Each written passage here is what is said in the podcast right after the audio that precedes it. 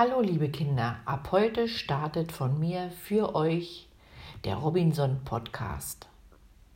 Ich grüße euch alle erst einmal ganz herzlich und hoffe, dass es euch und eurer Familie gut geht. Sicher wartet ihr alle schon sehnsüchtig, dass ihr wieder zur Schule kommen könnt, aber leider geht es noch nicht für alle Kinder. Deshalb will ich euch ein bisschen die Zeit vertreiben und starte heute mit einer berühmten Geschichte von Wilhelm Busch. Und zwar die Geschichte von Max und Moritz. Heute hört ihr den ersten Streich. Spitzt eure Ohren, es geht los.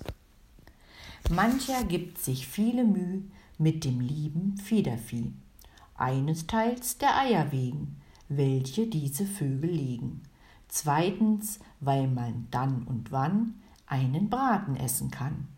Drittens aber nimmt man auch ihre Federn zum Gebrauch.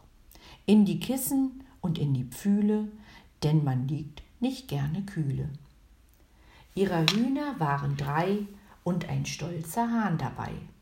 Max und Moritz dachten nun, was ist hier jetzt wohl zu tun? Ganz geschwinde, ein, zwei, drei, schneiden Sie sich Brot in zwei, in vier Teile jedes Stück wie ein kleiner Finger dick. Diese binden Sie an Fäden, übers Kreuz ein Stück an jeden und verlegen sie genau in den Hof der guten Frau. Kaum hat dies der Hahn gesehen, fängt er auch schon an zu krähen. Kikeriki, kikeriki. Tak, tak, tak, da kommen sie. Hahn und Hühner schlucken munter jedes ein Stück Brot hinunter. Aber als sie sich besinnen, konnte keines recht von hinnen. In die Kreuz und in die Quer reißen sie sich hin und her. Ach, herrje, Herr Jemini, flattern auf und in die Höhe.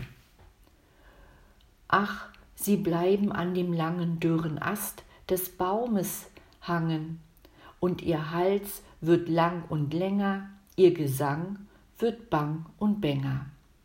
Jedes legt noch schnell ein Ei, und dann kommt der Tod herbei.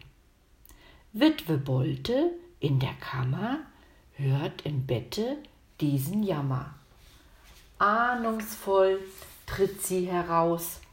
Ach, was war das für ein Graus?